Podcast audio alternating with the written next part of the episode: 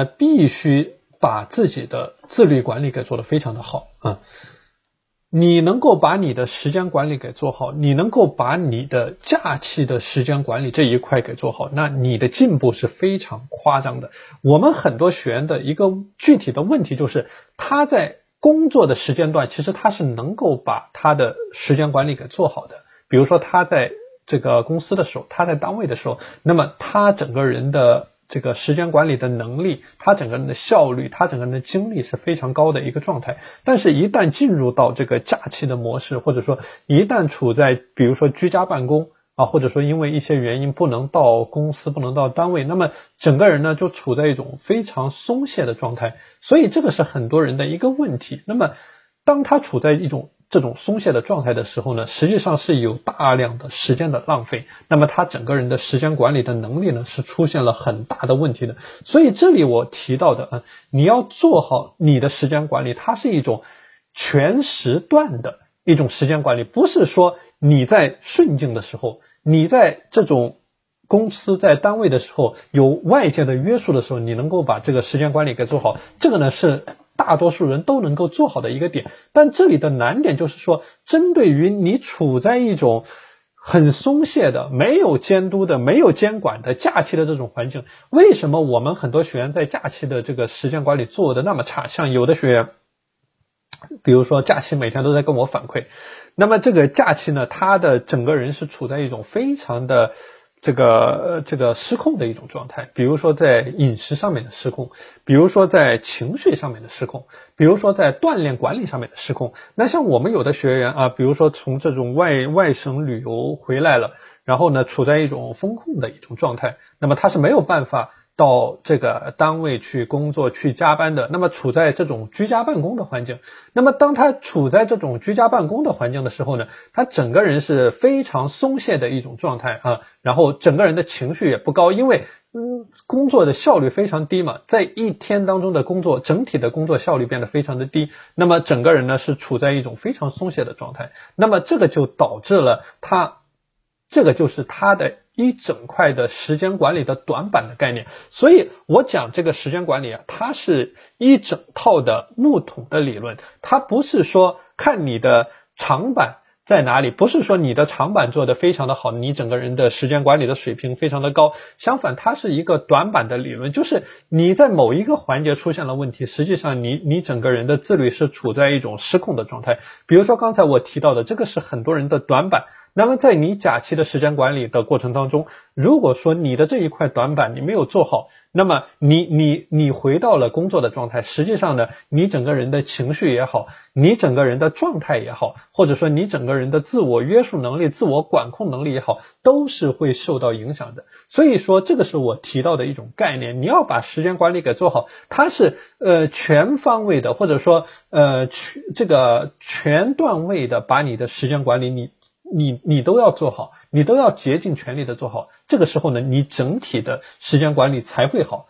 所以这里是我讲到的，你的时间管理过程啊，它是一种实事求是的过程，就是你要把你的功夫、你的精力、你的时间都用到实处去啊，都用到实处去。那包括上个星期我一直在讲。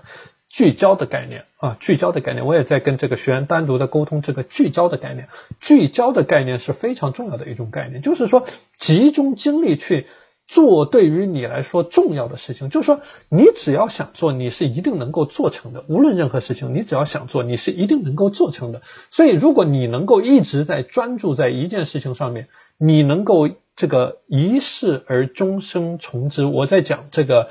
长期。主义思维的时候讲到了这个概念，叫做一事而终生从之，这个叫做天道酬勤的概念啊，这个叫做以道育术的概念。所以这里是我给大家所分享的，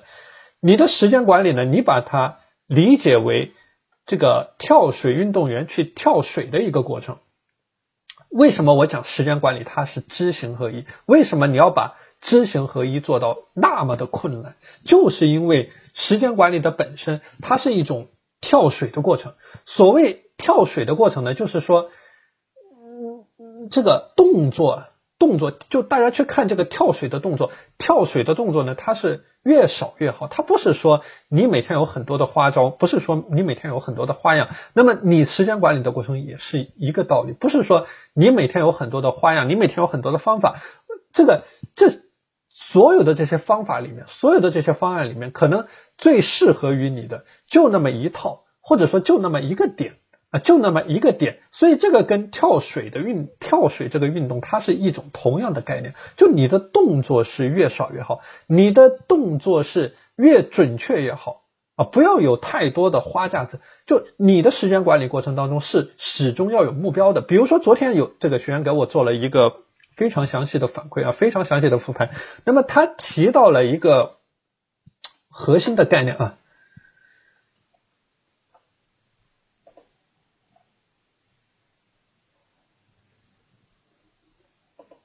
那么提到了一个核心的概念，叫做，呃，对未来前途担心，就担心事业做得不好，担心年龄越来越大，对这个未来的发展之路没有完全清晰的，呃，这个规划，然后迷茫、焦虑，缺少外援指导，感觉孤军啊。那么这个这个学员啊，他自己是企业的负责人。所以这个就是我讲到的时间管理的目标的偏差的一个问题啊，时间管理的目标的偏差的问题啊，所以我讲到了你的一辈子聚焦在一个核心的目标上面，聚焦在一种极致的聚焦、极致的死磕上面啊，那么这个就体现在你每天的时间管理过程当中的方方面面。比如说，今天首先要给大家分享的这第一个话题叫做。你的假期的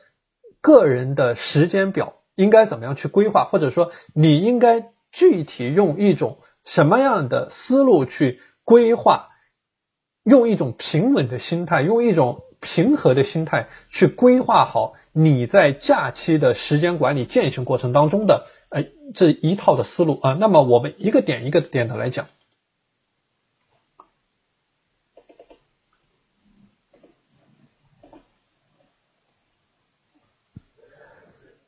首先，第一个话题啊，那这个就是很多人的呃第一个难点啊，叫做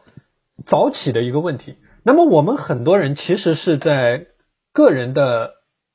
平时的践行的过程当中呢，能够做到早起。像我们有的学员每天早上这个修行啊修行，那我看了他的时间表啊，他这个就是和我们这个平常人有一些差别。那么他这个。作为一个修行的人呢，他每天早上可能一点钟、两点钟就起床了。嗯，我们可能早起，比如我们早起的概念，早上六点钟、七点钟。像我们有的学员，那么早上一点钟、两点钟起床，啊，那么每天睡觉的时间可能只有四五个小时。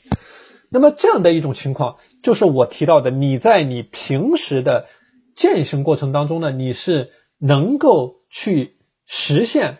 你的早起的一个环节，但是到了假期之后。我们有的学员就处在一种什么样的状态呢？就是处在一种干脆就睡到这个呃自然醒啊。那么当他睡到自然醒，这个可以理解，但是造成的一系列的后果就是出现了晚上睡不着，或者说呃这个白天的时间的可利用的时间的降低的过程。那像我们有的学员本来早上是他的一个黄金的时间段，但是因为个人的原因，他没有办法做到早起。那么在他起床之后。那可能是已经损失掉了一早上的大半个时这个黄金的时间段，然后个人觉得非常的懊恼，非常的后悔啊，所以这个是我们讲到的，你在假期的时间管理当中，你要做好的第一个细节，就是说你的假期啊，如果说是处在一种完全的这个没有管控的一种状态、失控的状态呢，你一整天的精力和节律等等都是会受到影响的，所以它是一个系统的概念，